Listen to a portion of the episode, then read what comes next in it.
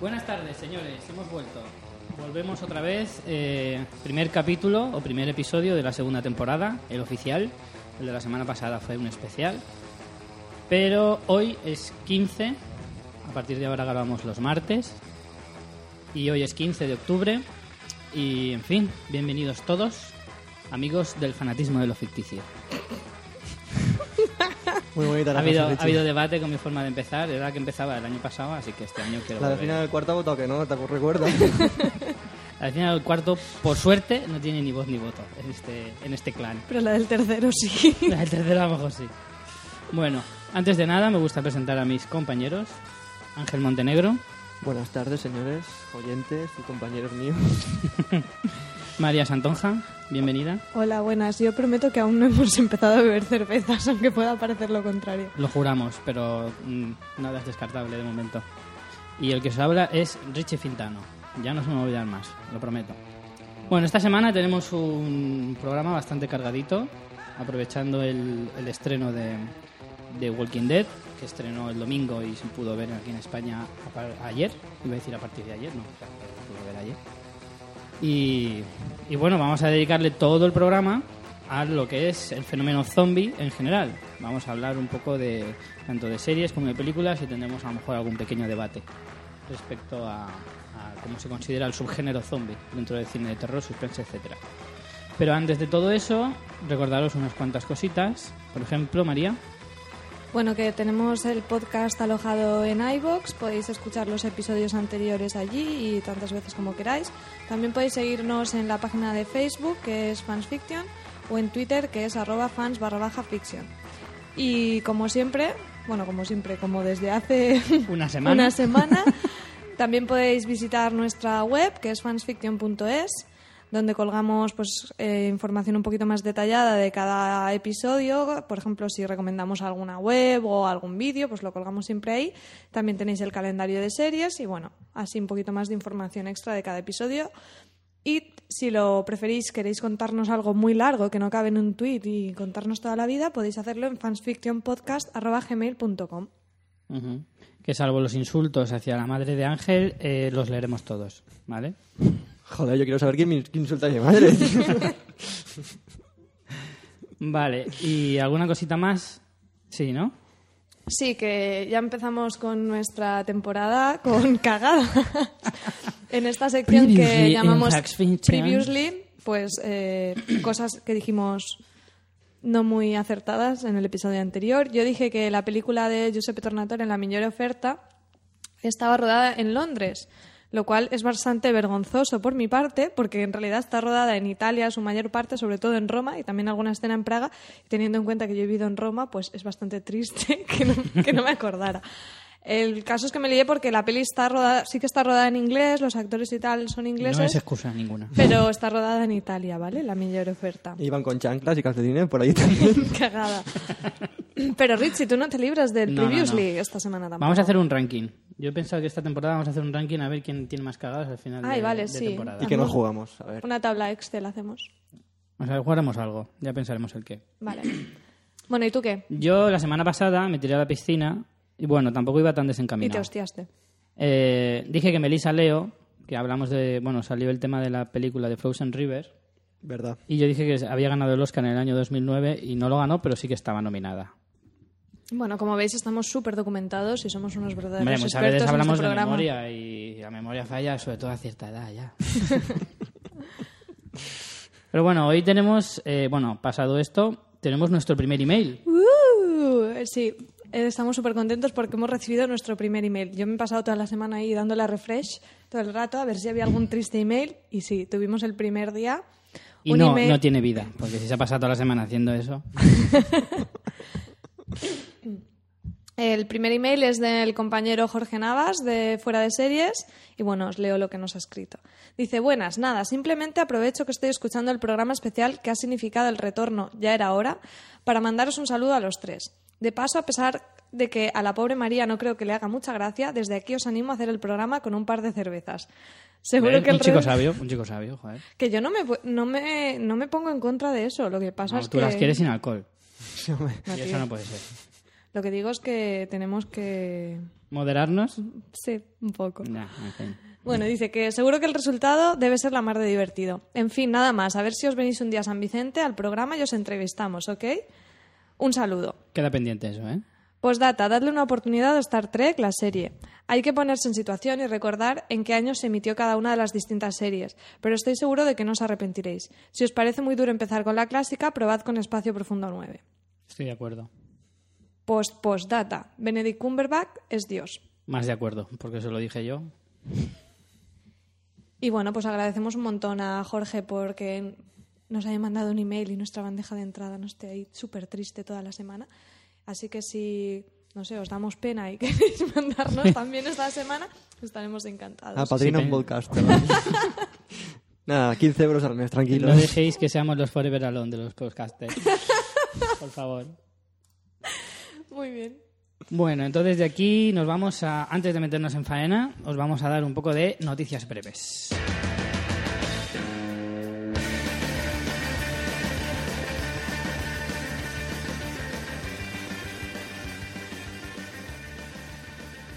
Y la primera noticia que vamos a soltar. Notición.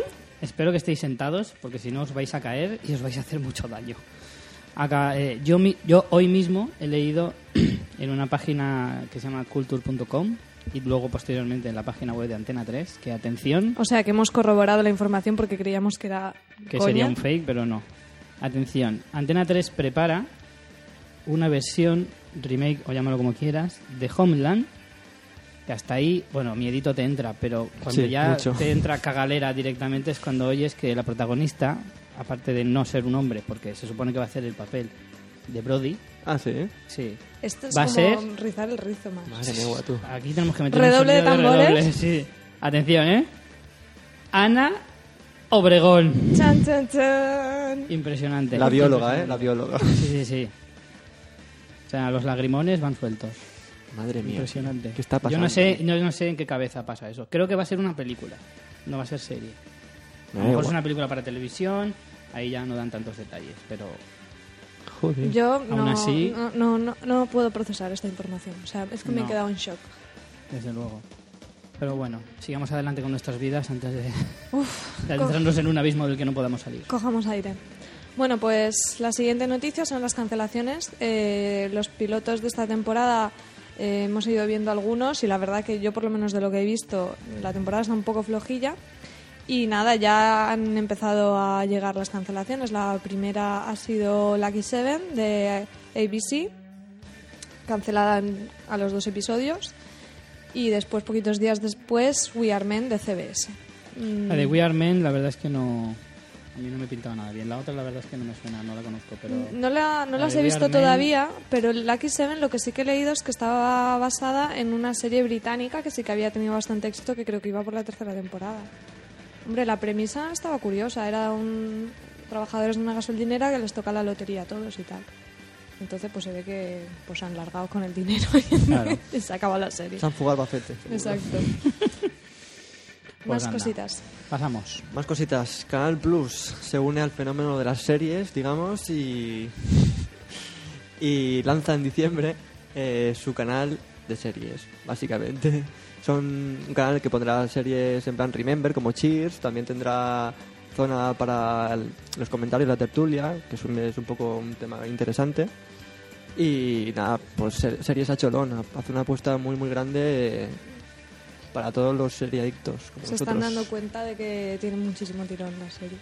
Y además Canal Plus mm, mola porque muchas veces apuesta por, por apuestas, apuestas valga la redundancia, eh, arriesgadas, poniendo series que ninguna cadena compraría, por supuesto, y que además son de géneros muy, muy selectos o incluso a veces han comprado series eh, británicas, etcétera. Yo lo que me creo que esto es un, un poco un caminito que ya venían haciendo porque hace unos meses cuando hacían el anuncio este de Zombie de la niña esa terrorífica Sí, quedaba te digo. horroroso. niña niño. Sí, no sé, eso, que si te aparece en un pasillo te acojona. Ya veis. Bueno, el caso es que a mí me llamó la atención que en el anuncio lo primero que comentaban era las series. O sea, cuando Canal Plus siempre eh, lo que vendía como su punto fuerte eran las películas y sobre todo el fútbol, y que de repente en el anuncio que te habla de todos sus maravillosos contenidos, lo primero que destaque sean las series. Entonces yo creo que esto viene un poco reflejando ese, ese, ese cambio, que, que no es que deje lo otro, ¿no? Pero que se está dando cuenta que es, que es un que es un tirón y que mucha gente se puede se puede están perdiendo un montón de ¿cómo se llama? suscriptores o no Sí. sería, sería la palabra y que bueno con las series pues igual Abonados, recuperan exacto palabra. eso quería decir muy Y bien aparte que apuestan, apuestan fuerte porque hacen estrenos simultáneos, bueno, simultáneos con el espacio horario, digamos, que, que tendrán que hacer la traducción también, pero que digamos que al día siguiente estará el capítulo. Pero yo creo que eso se puede hacer. Si se puede hacer con Walking Dead, se puede hacer con cualquier serie. no claro es cuestión de llegar a un acuerdo Claro. con la con la cadena de Pero es que a las cadenas De extranjeras, las, las cadenas de origen, a ellos también les interesa. Sí Porque están generando una. Porque el mercado internacional, fuera más allá de las fronteras de Estados Unidos, les interesa muchísimo. De hecho, muchas series, por ejemplo, Aníbal, de la que hemos hablado tanto, se ha salvado gracias al mercado internacional porque en Estados Unidos no pegó tanto pelotazo. Pero está claro que se están espabilando en ese sentido y que la única manera de luchar contra la piratería es eso. O sea, si a, te a ti te ponen el contenido al día siguiente, no tienes que estar molestándote en descargar, en subtítulos mm, y te ponen precios razonables, yo creo que la gran mayoría optará por eso. No vas a acabar con toda la piratería, pero, pero si Pero, ofreces una sí. alternativa La así, puedes paliar un poquito. consigues. Así que es una buena noticia, a ver qué, qué tal va. Sigamos. Y la última noticia de hoy es, eh, no os podéis perder la promo que ha hecho eh, la productora de la película Carrie, el remake que se va a estrenar ahora en noviembre. Muy buena, muy viral ha sido el vídeo este. Ha sido un vídeo viral que lo ha petado en internet, ha salido en un montón de sitios y ya os lo subiremos nosotros después. Sí, en la a la entrada del página. blog lo tendréis. Tenéis en la entrada del blog, lo subiremos también a la página de Facebook y a la de Twitter para que le echéis un vistazo, pero por favor no lo perdáis porque es genial. Ya no os queremos dar detalles tampoco para que no os lo chafemos, pero es genial ver las reacciones de la gente. es- Yo creo que podrían ligar esta promo de Carrie con la noticia que has dado del remake de Homeland con Ana Obregón. Yo Sí, creo que la reacción podría ser similar. Yo creo que ¿no? están más o menos al nivel. A la altura de Ben Affleck de Batman. Y bueno, antes de entrar en nuestro, en nuestro tema principal de hoy, eh, estrenamos una sección que nos acompañará prácticamente en todos los programas, que se llama Vocabulario. Eh, bueno, no se llama así, es un vocabulario que nosotros hemos eh, denominado eh, Fictionary. Entonces, cada semana os traeremos un término, una palabra o algún, eh, una forma de, de nombrar diferentes eh, Conceptos. conceptos ideas o no sé cómo explicarme. Estoy explicando. Yo creo que te estás explicando. Básicamente, es un diccionario. Un diccionario Sí, de series un y diccionario sobre cosas de películas, de series en general. Lo Bueno, yo quería, sobre esto quería agradecer a CJ Navas de Fuera de Series que nos ha hecho la voz de la, de la cuña de la sección. Además, vamos, casi instantáneo, le escribimos por Twitter y en medio minuto teníamos la, la- el audio. Muy crack. Así que muchísimas gracias desde aquí. Y, y nada, esperemos que os guste. Si queréis eh, mandarnos también sugerencias de términos o conceptos que decís, bueno, pues esto no lo entiendo, o me gustaría saber cómo, qué significa mm, el share o cualquier cosa, iremos haciendo entre todos un pequeño diccionario. Correcto. Fictionary. La palabra de hoy es Serie Z. El cine de clasificación Z es un subgénero dentro del cine de serie B. Se trata de películas de acción, comedia, ciencia ficción, terror o gore, que se caracterizan por su bajo presupuesto, escasa calidad y unos guiones necesariamente absurdos.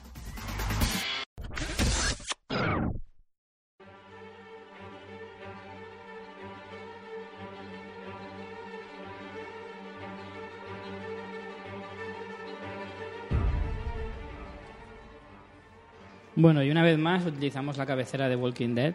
No sé, ya creo que debe ser como la tercera o la cuarta vez que, lo, que lo utilizamos. originales. Y, en fin, antes de empezar con el tema en sí, no podemos pasar la oportunidad de comentar el- la vuelta de la, de la serie emblemática ahora mismo del género o subgénero de los zombies, como es Walking Dead, que se estrenó, como decíamos antes, el domingo y aquí en España, pues estrenó ayer. No sé, ¿qué opiniones tenéis? Os dejo, os cedo la palabra primero. ¿Del episodio? ¿De cómo fue? Sí, de cómo ha empezado la serie. A mí me parece que ha empezado chula. Me gustó ver un poco eso, la... A mí algo que me faltaba mucho, que mucha gente no le gusta, pero a mí sí me parece interesante es ver cómo ellos viven un poco el día a día, cómo hacen para sobrevivir, el tema de que salga pues cómo cocinan o cómo tienen que cazar o que están cultivando, pues sí, a lo mejor si incides mucho en eso es aburrido. Pero como curiosidad de ver cómo sobrevives en un mundo así, me parece chulo y se vio un poco. Y eso me gustó. Luego el tema Claro, tampoco puedo hacer mucho spoiler. Eso tampoco es un spoiler, que sale un huerto, no, no creo que diga nadie. mía.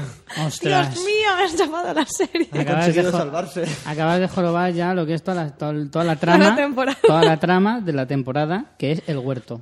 Y sus, y sus tomacos.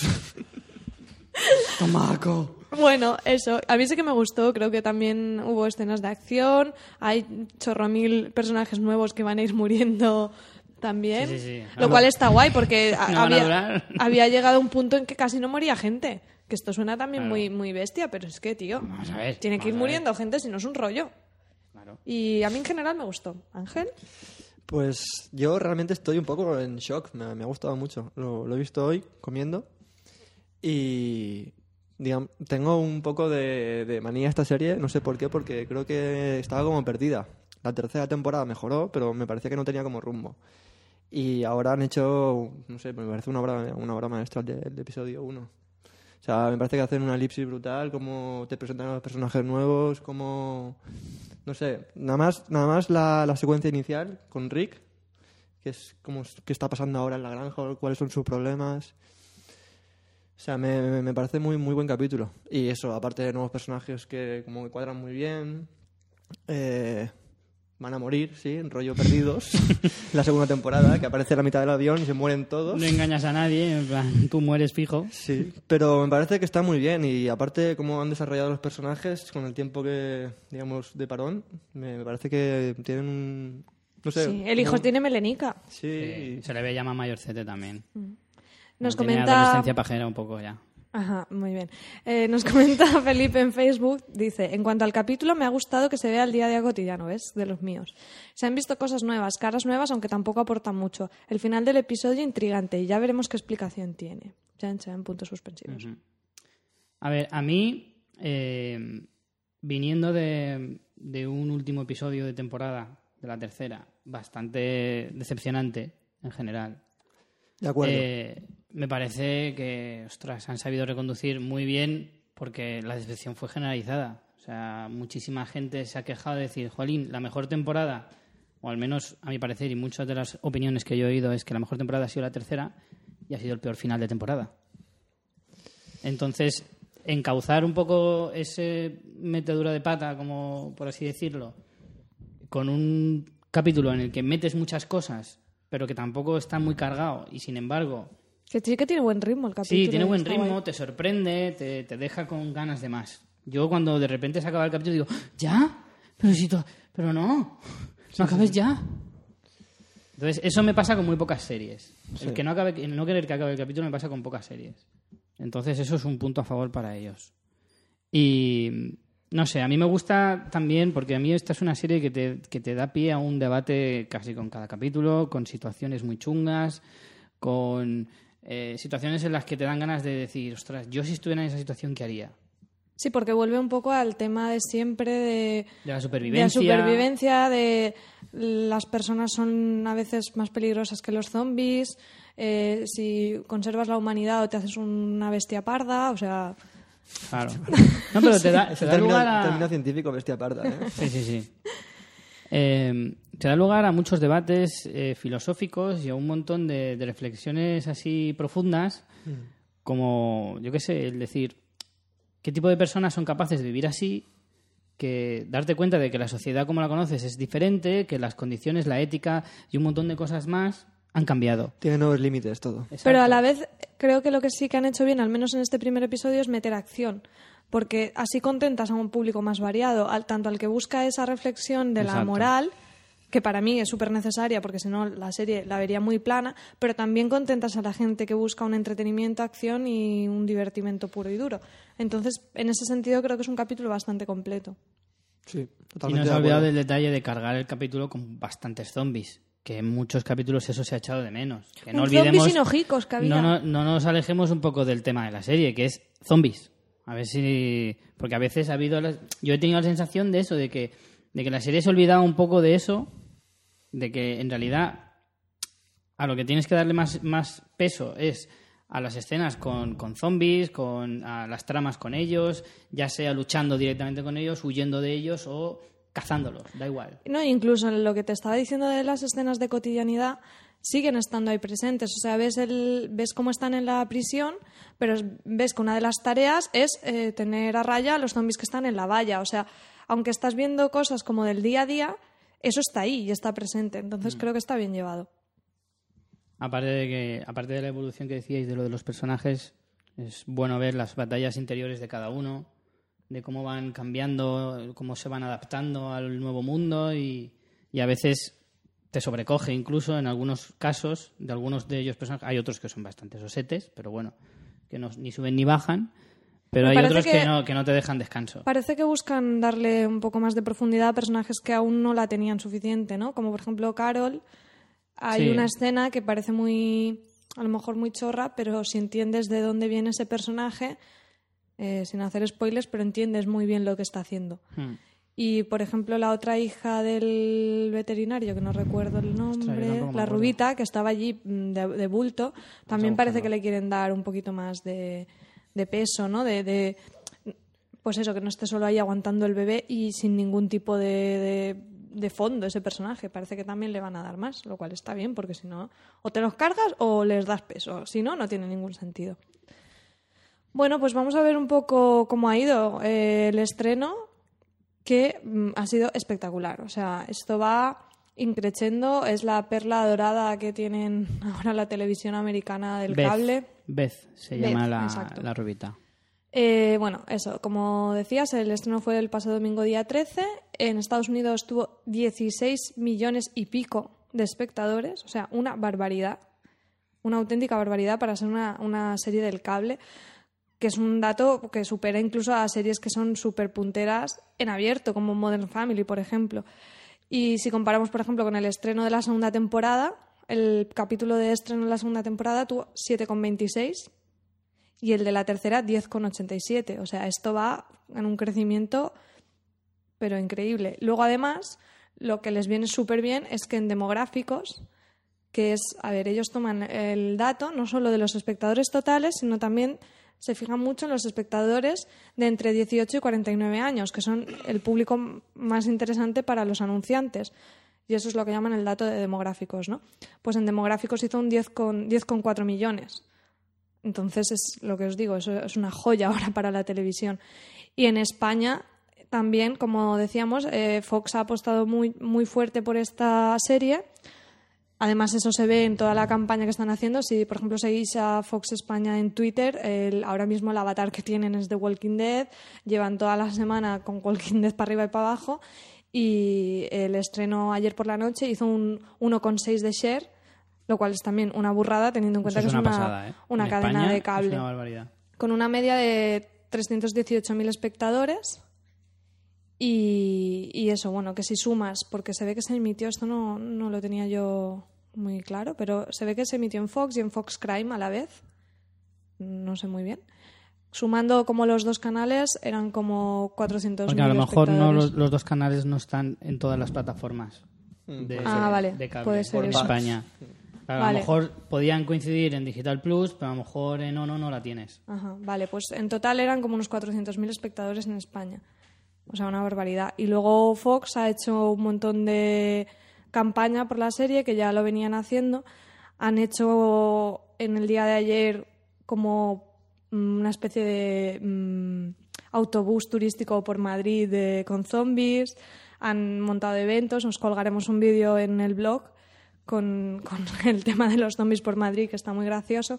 Y luego si entras en la web de Fox, o sea, está súper completo. Tienen un blog, tienen juegos para convertirte en zombie, test, o sea, está claro que es la gran apuesta de la, de la cadena. Yo no sé si lo han hecho con cada temporada, pero yo recuerdo que cuando la serie se estrenó, también montaron un espectáculo por la Gran Vía de Madrid, de a la, más a las 7 de la mañana o algo así, o a las 8, que salían de una boca de metro unos zombies ahí en mitad de la Gran Vía y empezaban a acercarse a la gente y a montarla ahí tremenda. Eso cuando se estrenó aquí en España, en Fox. Qué Pues bueno. sí, si queréis verlo, hay una galería en la web de Fox y también un vídeo, os lo pondremos también en el post de este episodio. Bueno, entonces al hilo de, de hablar de Walking Dead, nos vamos a ir a nuestro tema principal. Eh, lo que vamos a hacer es un pequeño eh, repaso de las mejores series que hay actualmente de zombies o relacionadas con zombies. Y luego también hablaremos de unas cuantas peliculitas, ya sean algunas más clásicas y la mayoría, sobre todo, más recientes. Pero, y eso, en fin, nos dará, nos dará pie a tener bastantes debates de lo que es el fenómeno, como se conoce ahora, la generación Z, un poco, de porque el fenómeno zombie ha sido, ha sido bestial en los últimos años.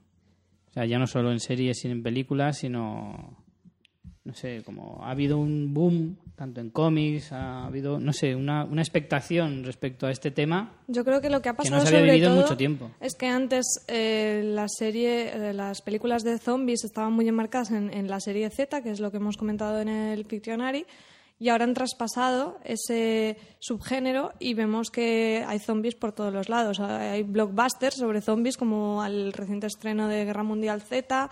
Es, es un como un tema que antes era muy específico de un grupo de gente y ahora mm, está súper de moda y están por todos los lados.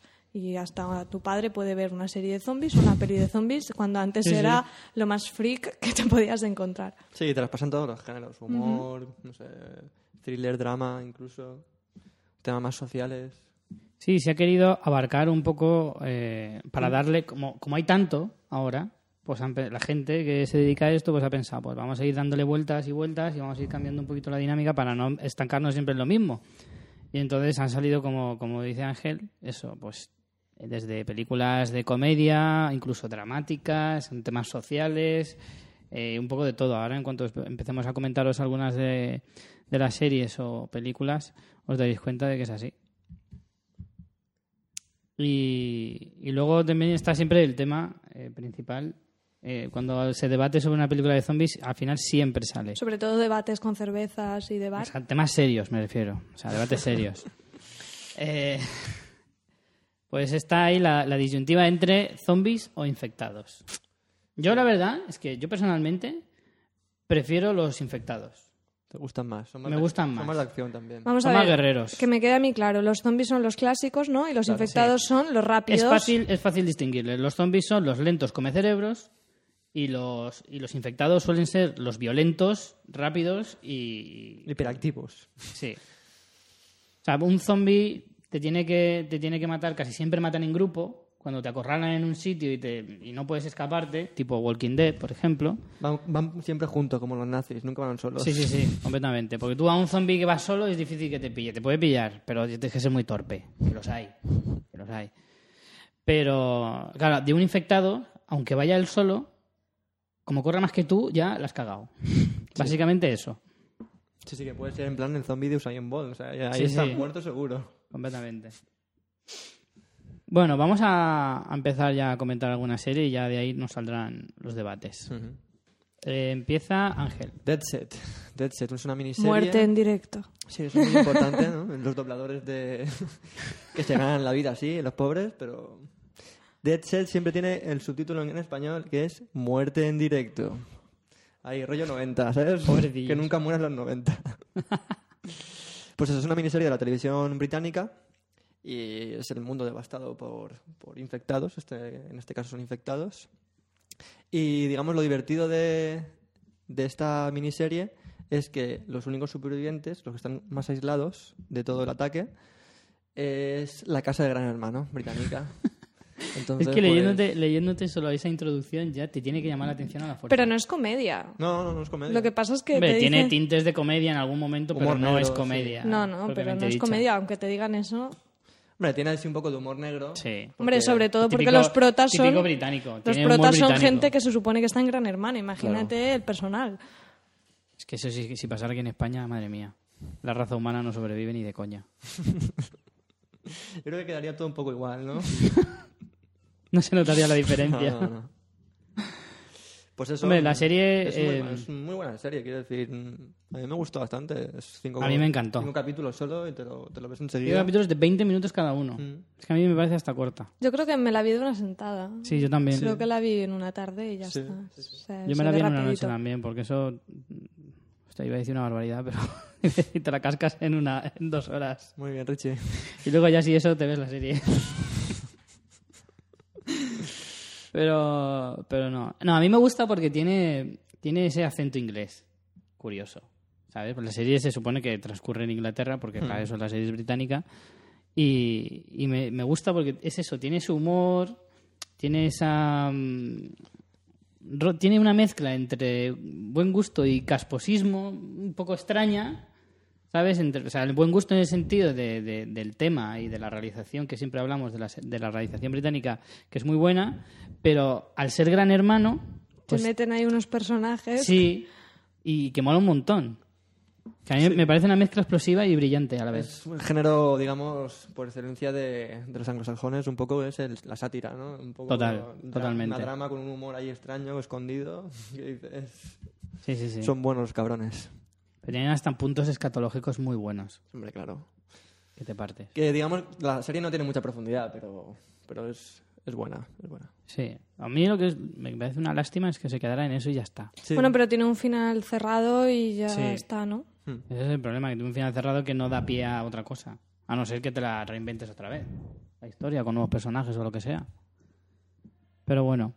Eh, bueno, de ahí pasamos a otra serie de la que ya hemos hablado bastantes veces, eh, como es In the Flesh. La hemos querido nombrar por lo que hablábamos antes del traspaso de nuevos géneros.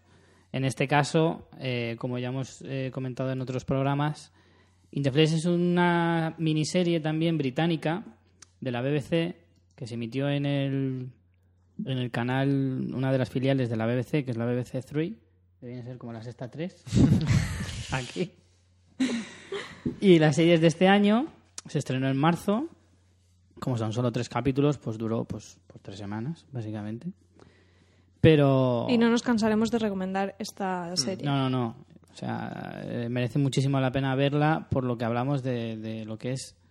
Si quieres ver, darle una vuelta más al tema de, de zombies, si quieres verla desde un enfoque diferente, original sobre todo, porque trata un poco la integración social de un nuevo colectivo, una nueva minoría eh, a la cual se. Que serían los zombies recuperados. Sí. Porque se supone que encuentran la cura. Bueno, su creador es Dominic Mitchell. Y bueno, he podido leer en internet que la segunda temporada eh, constará de entre cinco, o sea, no menos de cinco o seis capítulos, lo cual está bien. Pues a mí la verdad es que con tres capítulos se me quedó un poco cortita. Y se está, se está rodando ahora mismo. Pone que se estaba rodando en el segundo semestre de este año, por lo tanto lo tendremos para el año que viene. Supongo que para la misma fecha, para marzo aproximadamente. Yo de verdad es que no me canso de, re- de recomendar esta serie porque merece mucho la pena. Te la ves en un momento porque son esos tres capítulos de 45 minutos cada uno. Y, me pareció súper original y bueno, tampoco es que tampoco quiero que nos extendamos mucho en esta serie porque ya la hemos hablado varias veces. No la perdáis. Seguimos.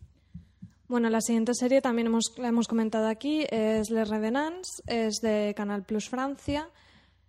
También eh, sigue esta línea de una nueva lectura sobre los zombies. En realidad, ni siquiera podríamos decir que son zombies zombies, porque son muertos que vuelven a la, a la vida, no se sabe bien por qué, y no están en modo zombie. O sea, ellos hablan, comen, mm, son como una persona normal, pero son muertos que han vuelto.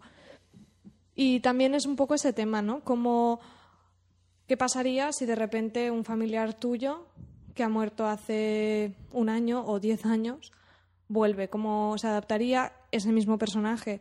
¿Cómo vive ese regreso? Y bueno, creo que es, es bastante interesante. ¿Ves? Es que eso sigue un poco la línea de lo que hablábamos antes en Walking Dead, que te da pie a muchos debates internos propios, en plan, "Ostras, ¿y si mi abuelo se levantara ahora, ¿qué pensaría de, de cómo está la sociedad ahora? Y son momentos que si te pones en situación son súper curiosos y a la vez súper interesantes. Mm, sí, sí. Y bueno, esta serie mm, para mí mm, está muy bien, tiene una premisa muy original, aunque luego me, me decepciona un poco. Creo que los personajes deberían estar mejor desarrollados, pero aún así es una serie con muchísima calidad y que sigo recomendando. Así como dato, mm, he encontrado una crítica, porque la serie tuvo muy, muy, muy buena crítica, y para que os hagáis una idea, el diario Le Monde dijo que esta serie eh, había marcado el resurgir del género fantástico. Me parece un pelín exagerado, pero bueno, Pero- vale la pena. Y mm, según IMDB, eh, está prevista una segunda temporada para el año que viene, para el 2014, pero no hay una fecha concreta. Ahí queda. A mí la verdad es que sigo diciendo que me llama la atención. Sí, Solo por la curiosidad ya de, de ver una serie francesa, a ver qué nivel tiene. Solo con eso ya. Ángel, te toca. Pues aquí un poco la vuelta de tuerca de, de nuestro amigo Berto Romero. Una serie totalmente de humor. Básicamente es el- Española, claro. claro. Española y de humor. Ahora hemos Sí. cambiado totalmente. Y, y en la, en la red, o sea, eh, se emitió, digamos, por, por Webserie, YouTube, empezó como sí, webserie. Y luego en 2011 la com- lo compró el canal TNT. Y siguen como previstos nuevos episodios también. Vamos pues a ver si lo saca ya, porque esa la hizo hace Sí, ya... sí, 2009. 2009. Ostras. Y eso, pues es, digamos, el mundo devastado por los zombies y él y un colega, normalmente en un balcón o cerca de un balcón, con la posibilidad de disparar a rif- con el rifle a los zombies y hablando de chorradas. Es tipo dia- brutal. diálogo surrealista. Así, si te gusta Berto Romero, No te lo puedes perder. o sea, es la leche. Porque es humor Berto Romero totalmente. Y lo mejor que tiene también es El el, final. el final. El final, el final cuando ya todo, todo, digamos, el mundo está devastado por, por zombies, que sale Berto Romero haciendo un monólogo en zombies. Sí, sí, sí. Convertido en zombie, todo el público zombie, y él haciendo un monólogo de un minuto o 30 segundos. Buenísimo. No tiene desperdicio la serie. Berto Romero es que es demasiado. Lo más gracioso es que no sale ni un zombie. Solo sale él Al final, de zombie. Nada más, pero el resto no sale más zombies en, to- en toda la serie. Que bueno, que son, creo que son nueve episodios de unos cinco o seis minutos, cada uno. O sea, que en realidad te los puedes ver en un, en, una- en un momento. Y son geniales. Yo me partí de risa cuando los encontré un día de casualidad. Yo dije, no me lo puedo creer esto. Son también así paradojas de la vida, ¿no? un poco Sí. ¿no? surrealista todo. Muy, muy bueno. Para que os, os deis cuenta de hasta qué punto se le puede sacar punta a un tema. Si lo haces bien. Y mira, como, como ejemplo de esto que digo, otra cosa. Otra serie americana, esta de la MTV. Se llama Death Valley. Y es una especie como de... eh, para que lo entendáis, bueno, en, en la IMDB se la considera mockumentary, que es un tema que ya hemos hablado otras veces.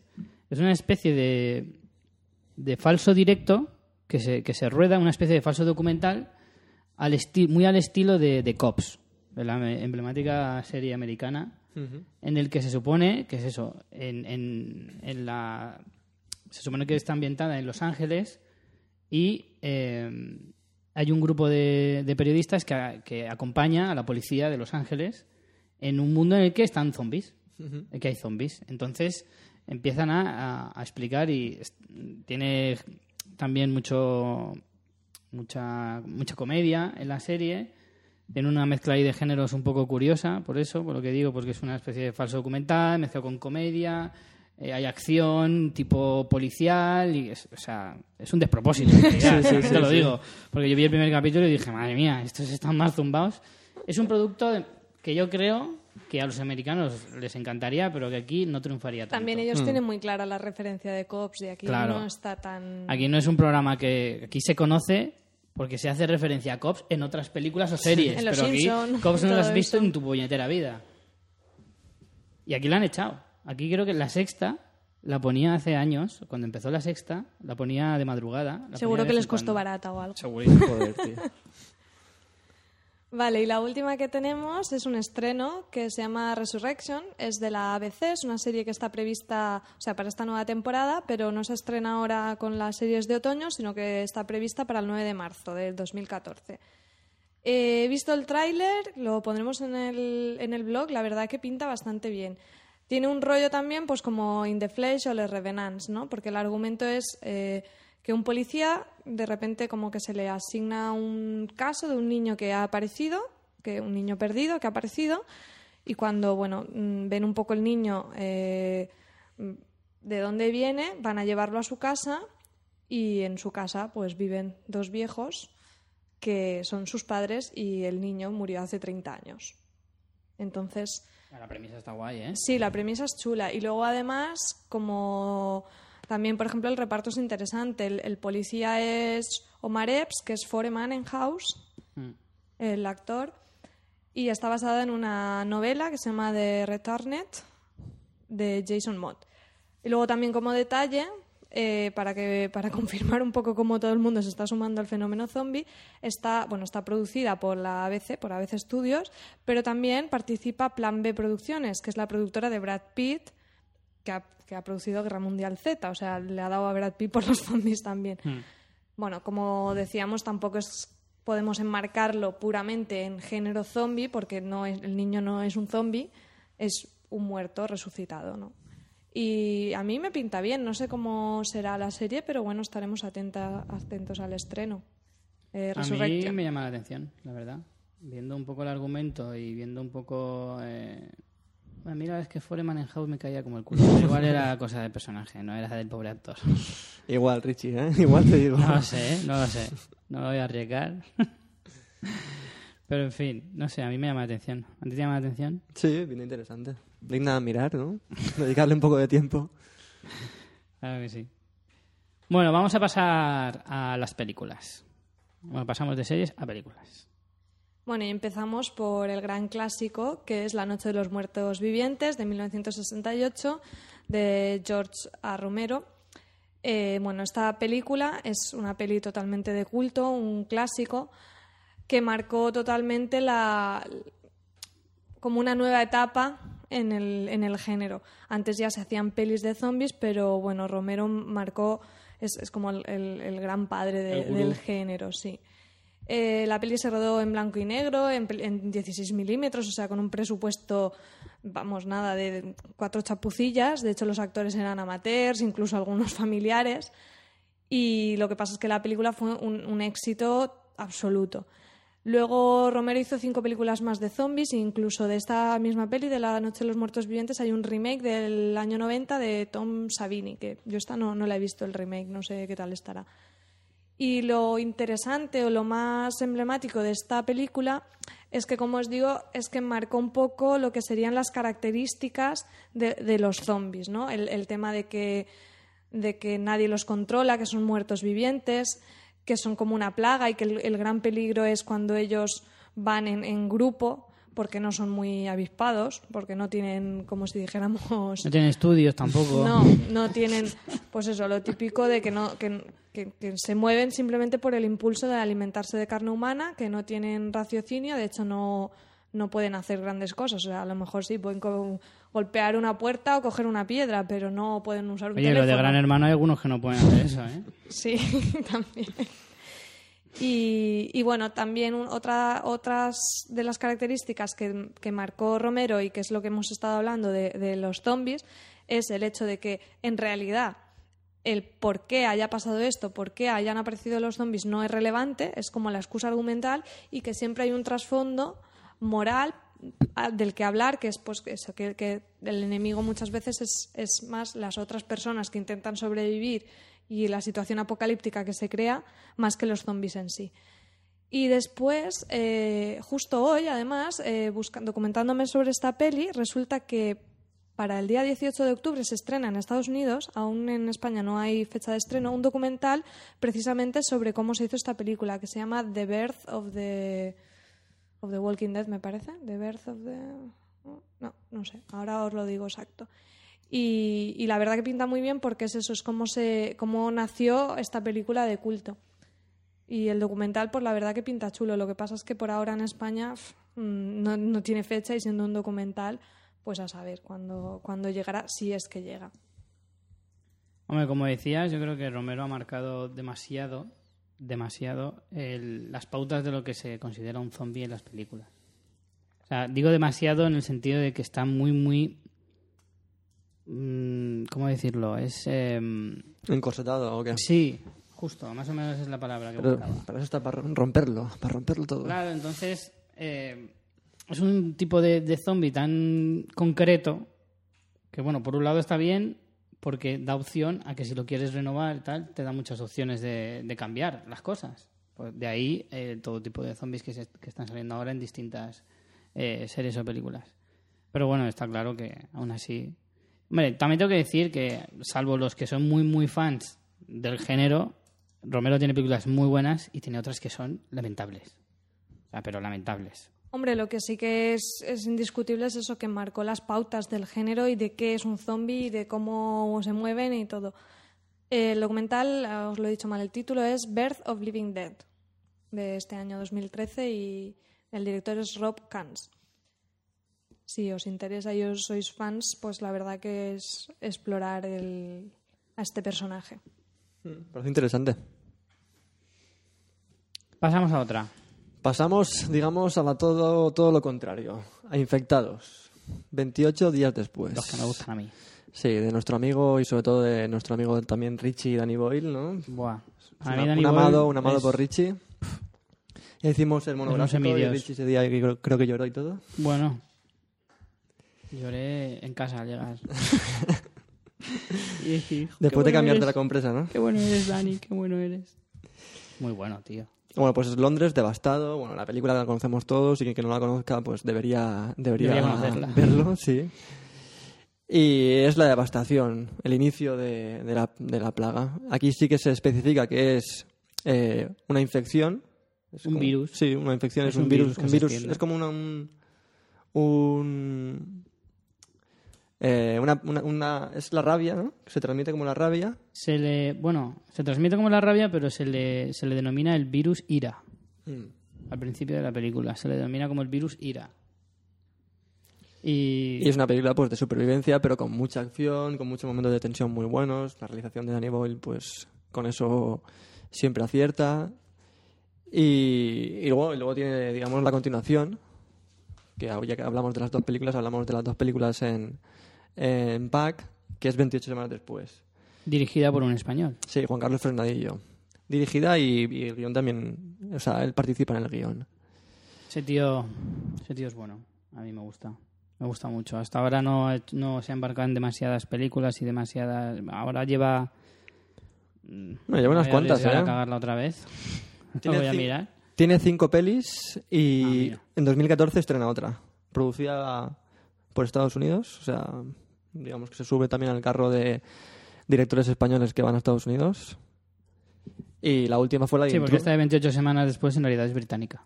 Hmm, claro.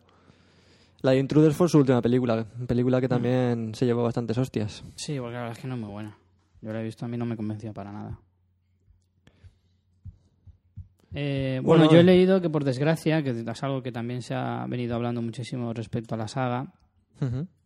Que 28 meses después, que es la que se supone que, se, que cerraría la trilogía, eh, lleva un mogollón de tiempo hablando de, de si se va a hacer, si no se va a hacer. Incluso decían que el propio Boyle podría hacerse caso de la dirección. Bueno, se ha dicho muchas veces, pero no. Parece ser que no. Que no, no pinta bien todo lo que se lee al respecto, que, se, que, se, que hay mucho. Acaba diciendo eso, que no, que no se va a hacer de momento. Pero bueno, esperemos que más adelante. Bueno, a veces es mejor las cosas dejarlas donde están. Hombre, pues si se hace bien, ¿por qué no? sí, sí. Continuamos con. em, lo diré. Resident Evil. Otra saga. Estamos hablando ahora ya de películas más recientes. Nos hemos ido al principio a un clasicazo y nos hemos saltado rápidamente a las más recientes de, de la última década, por así decirlo. Eh, que es, pues eso, Resident Evil. Basada en la saga de videojuegos, mm, famosísima saga ¿Cuántas de llevan ya de videojuegos. Resident Evil? Yo creo que Pues el año la- que viene se estrena la sexta parte. Madre mía, yo creo que vi la primera y no sé si la segunda, pero no... Yo hice el esfuerzo de verme las tres primeras seguidas Joder. y dije, eres tonto. Aprovecha el tiempo, hijo mío. y no he vuelto a ver más porque ya quedé escarmentado. No sé, a mí es...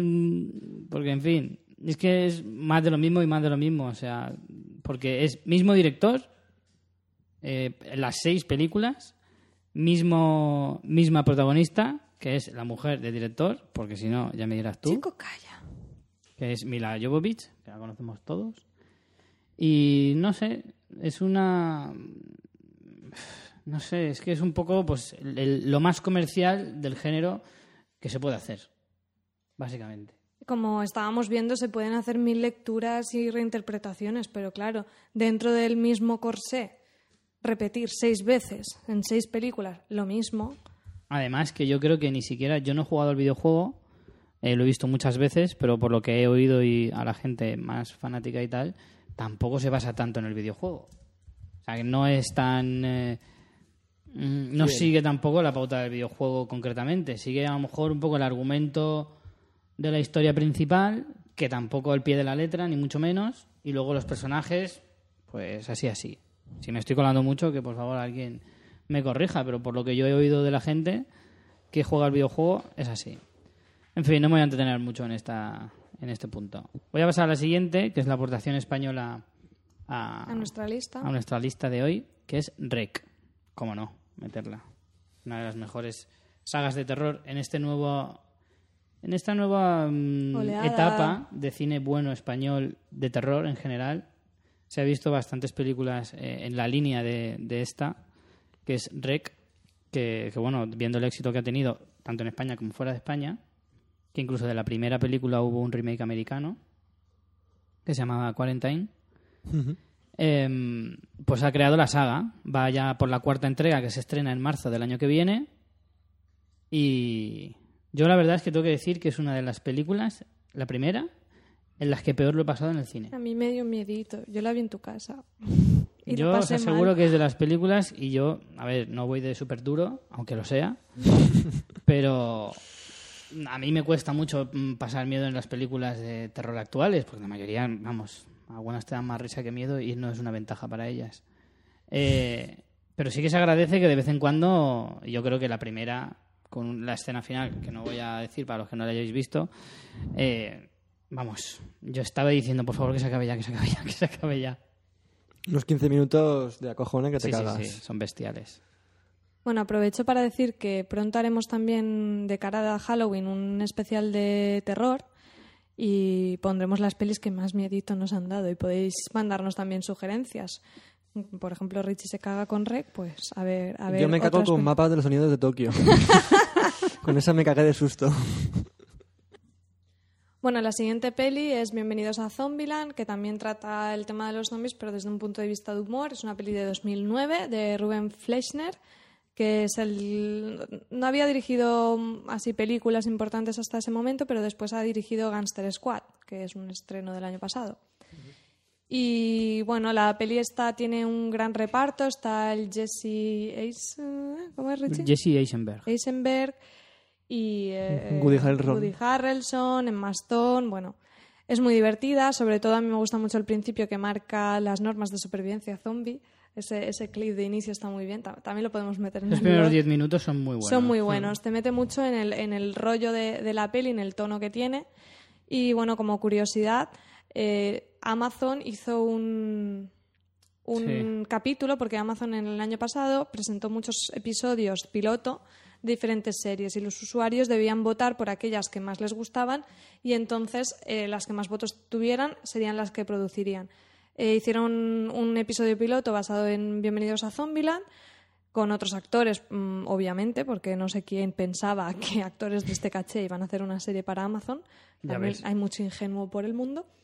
Y, y bueno, yo el, el piloto no lo vi, pero oí críticas horribles, o sea, de que no tenían para nada el tono ni el rollo, ya independientemente de los actores, que bueno, yo eso, es- eso se asume.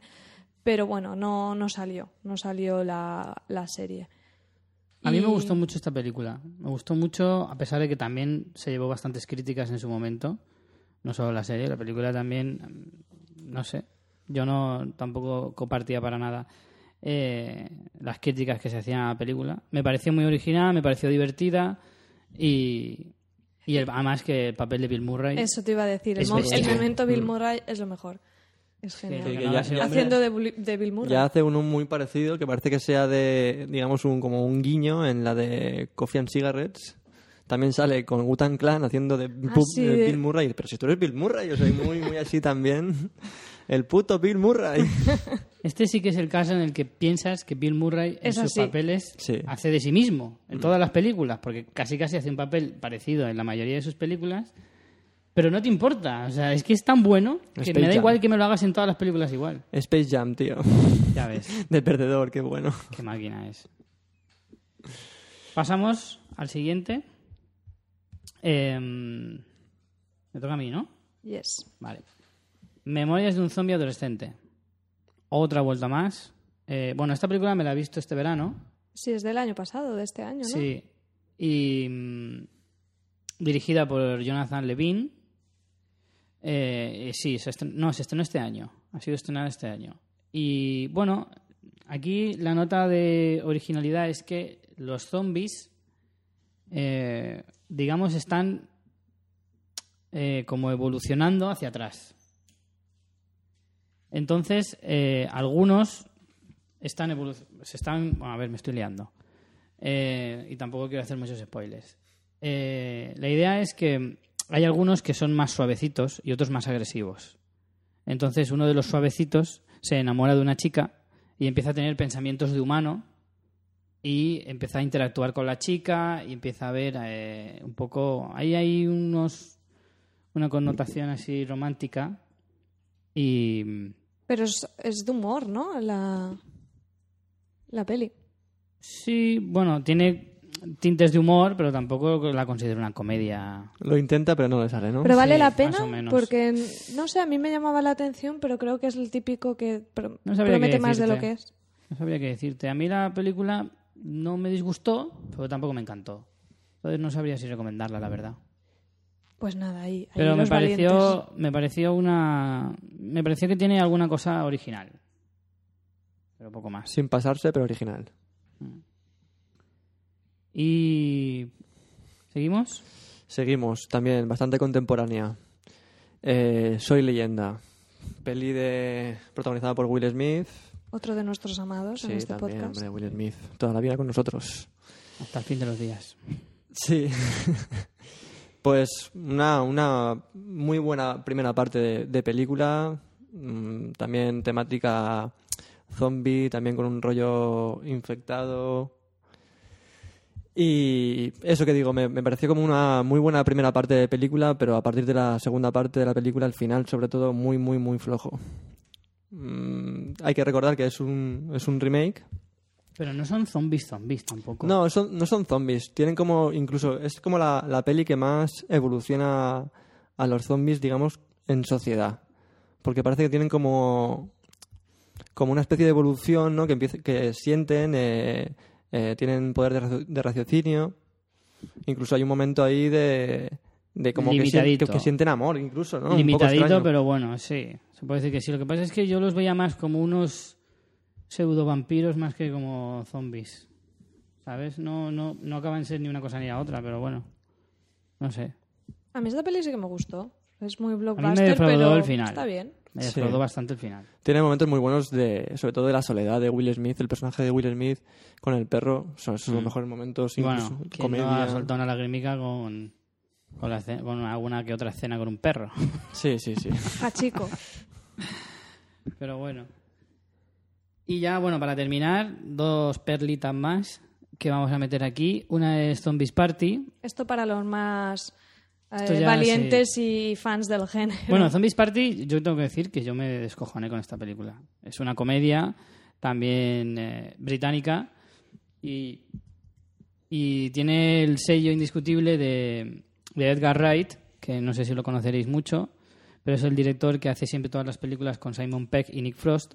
Para que os acordéis, para que le pongáis un poquito más de cara, son los de Paul, por ejemplo, que es una de las películas más recientes que han hecho, o la de Arma Fatal, Hmm. que también es muy buena, pues son el rubito este que va a hacer seguramente el, el actor Simon Pegg, que salía en la última de Misión Imposible y va a hacer- seguramente va a hacer una nueva película para, para Marvel como el hombre hormiga. Bueno, pues hacen una película de zombies eh, con dos tíos, en plan, pues dos tíos de la calle, porque ni son guapos ni son ni son unos fieras. De hecho, creo que, no recuerdo bien, pero creo que uno trabajaba en un bar y el otro en un supermercado o algo así. Y, y la verdad es que la película es bastante divertida. Yo me partí de risa. Y la última que os voy a decir es eh, Zombies Nazis. Esto ya es... Rizar el para- rizo. Esto ya es otro nivel, ¿vale? Es una película noruega en la que unos eh, jovencillos se van a, de, de acampada. Jovencillos, pero qué abuelo Jovencillos. cebolleta eres. unos, jovencue- unos jovenzuelos se van de acampada por ahí a una cabaña en Noruega, o sea, en el mitad del monte que tenía que hacer una rasca de la leche. Y de repente del suelo salen zombies de la antigua Segunda Guerra Mundial. Sí, de no, la va a ser, no antigua va a y de de la la única. nueva. No va a ser de la nueva. Y, y de repente pues se levantan y se ponen a matar gente. O sea, de la forma más chabacana y, y cutre del mundo. Es del año 2009. Ay, pues a mí esta me apetece verla. Y yo ni siquiera la vi. O sea, vi trozos. Pero hay una escena que no tiene desperdicio de, de un chico que sale fuera de la cabaña porque tiene que irse a una letrina que está fuera y uno de los zombies lo mata cuando está cagando. O sea, ya... ¿Puede ser que esquíen también? Creo que en el tráiler... Puede ser, puede ser, puede ser. ¿Por qué no? Claro, ¿por qué no? Estarían los guionistas escribiendo en plan, oye, lo metemos y tú mételo, ya lo quitaremos después, tú tranquilo. Pásame una calada. ¡Eh, tío, no te lo acabes! Impresionante. Eso ya para los muy valientes. Y bueno, hasta aquí nuestra, nuestro repaso al, al género zombie. De aquí nos vamos ya casi... Bueno, vamos, estoy casi casi terminando. Eh, bueno, antes de irnos, un par de, de cositas. María. Bueno, tenemos unos cuantos eventos para seriéfilos y cinéfilos.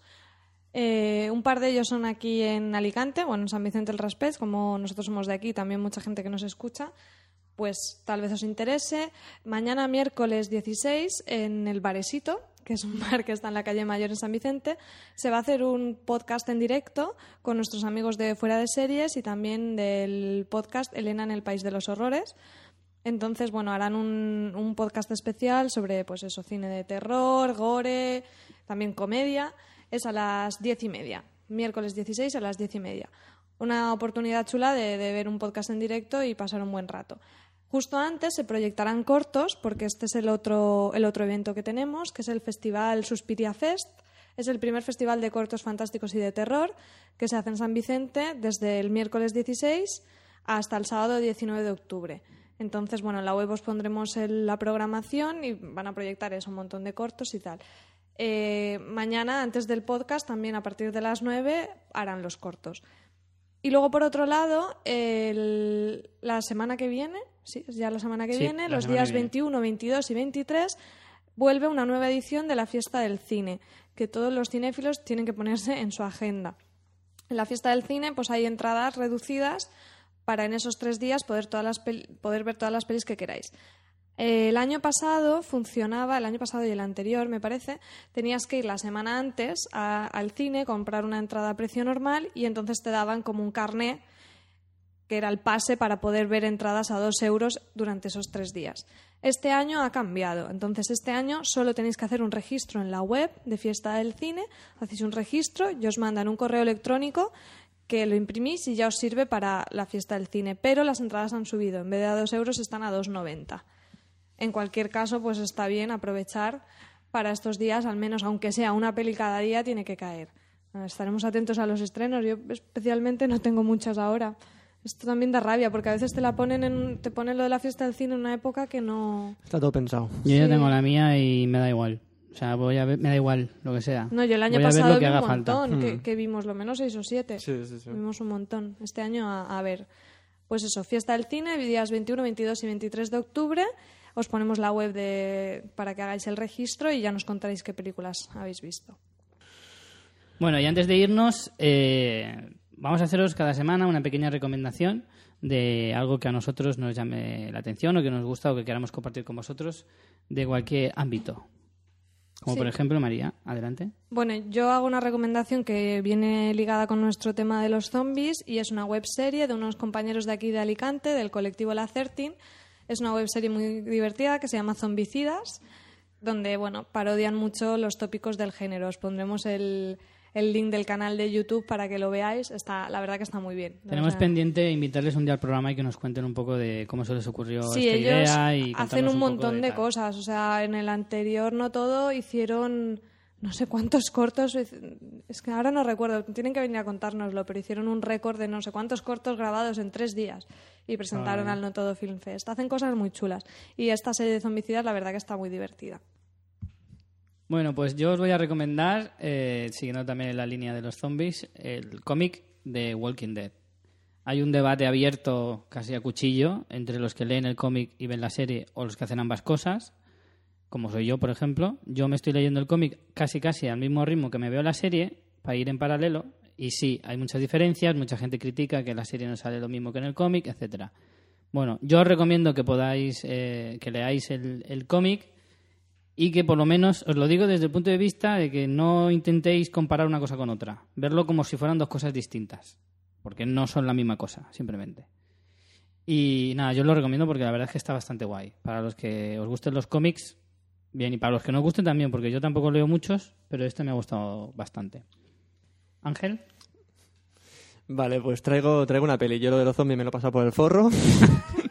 ¿está claro? A mí me da igual la temática zombie de hoy.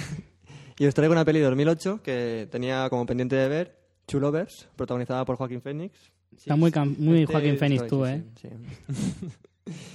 y me ha gustado bastante. Me parece que, que retrata muy bien como las relaciones eh, amorosas. ¿De qué va exactamente? O un poquito la sinopsis. Pues eh, Joaquín Phoenix es Leonardo, es un tío así que está como inestable, no sabemos por qué, es- está medicado, vuelve a vivir con sus padres y entran como en su vida pues dos mujeres. Es como que tiene que decidir, ¿no? Un poco dos tías como muy diferentes, la que sus padres es como parece muy típica, pero realmente no es típica. Es- tiene unos diálogos como muy profundos, unas buenas, no sé, unas frases bastante chulas que se te quedan, digamos, y muy, no sé, muy redonda y también un final como que da mucho que pensar. Vale, pues tú lo ves como recomendación de Ángel. Y bueno, con esto ya nos vamos a ir despidiendo. Antes de, de irnos, os recordamos que en el próximo programa hablaremos de, de Breaking Bad, de su, de su final apoteósico. Que yo estoy Y- sin, sin, sin comer y sin dormir para acabármela, para poder hacer el especial. Estos, estos indisciplinados que tengo por amigos y compañeros no han terminado la serie y se van a pegar un atracón esta semana para poder tenerla para la semana que viene terminada. Todo por el podcast. Que lo sepáis. Y, pero bueno, eh, una cosa importante, todo el que haya visto la serie y le apetezca participar, enviarnos, no os cortéis y enviarnos vuestros, eh, vuestros audios comentando qué os ha parecido la serie, qué os ha parecido el final, lo que os ha gustado. No os extendáis tampoco demasiado, pero, pero sí, un minutito o así estaría bien. Todo Que el que esté dispuesto, Tampoco os apuréis por la calidad del audio, que podéis grabarlo con el móvil. Hoy en día la tecnología es fantástica y podéis mandarnos Claro que sí. cualquier cosita y ya nosotros lo, lo pondremos. Y se valen spoilers, por cierto. Exacto, lo vamos diciendo ya desde, desde hoy, lo diremos también la semana que viene varias veces, lo pondremos en la página. Vamos a hablar de spoilers porque queremos hablar del final, no se puede hablar de una serie sin poder comentar las cosas más importantes que han pasado y hacer eso sin hacer spoilers es jodidamente chungo. Por lo tanto, nos vamos a permitir esa licencia.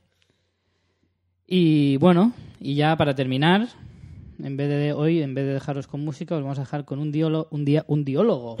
Daniel Banderas. No, un biólogo como Ana Obregón. Es que se te ha quedado ahí en el Sí, subconsciente. sí, totalmente. Eh, un diálogo de, de precisamente Breaking Bad hablando de zombies. Para que así enlazamos las dos cosas y hilamos ahí a, Qué bien hilado, Richie. a lo bestia. Pues con eso os dejamos. Ángel, hasta la semana que viene. Hasta la semana que viene. María, Nada, a ver si sobrevivo al atracón de Breaking Bad y nos vemos el, la próxima semana. y a vosotros deciros que, en fin, nos esperamos la semana que viene con, con más cosas y con Breaking Bad en especial. Ver muchas pelis y muchas series. Chao.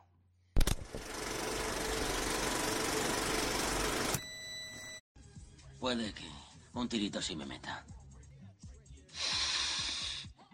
Left 4 Dead, tío. Cuando les pegas un tiro en la cabeza, se ponen como... ¡Buah! No, no, no, tío. Resident Evil 4 se lleva la palma con mucho. Ah, venga, tú lo flipas. Ah, tío, en serio, la piba que tienes que ir a rescatar está de muerte, tío. Y además te quedas como el último tío no muerto de la Tierra. ¿Cómo no puede parecerte eso una pasada? Solo tienes que pensar en machacar a los zombies. Ah, Ellos te quieren comer el cerebro, tío. No hace falta más motivación. en eso no había pensado. Vale, vale, vale. Call of Duty World at War en modo zombie. Eso sería la bomba, tío. Piénsalo. No serían solo zombies, serían nazi-zombies. Nazi zombies. Sí, tío, y de las Waffen SS. Esos son los nazis más hijoputas que hay en toda la familia. Los zombies están muertos, tío. ¿Qué más te da lo que fueran cuando vivían? Ronco, tú de historia no tienes ni puta. Los zombies nazis no te quieren comer solo porque busquen proteínas. Te comen porque... Te comen porque ellos odian a los americanos. Tío, talibanes. Son los talibanes del mundo de los zombies. Yo he jugado, tío. No es que vayan a toda leche. Bah. Yo no le veo la emoción.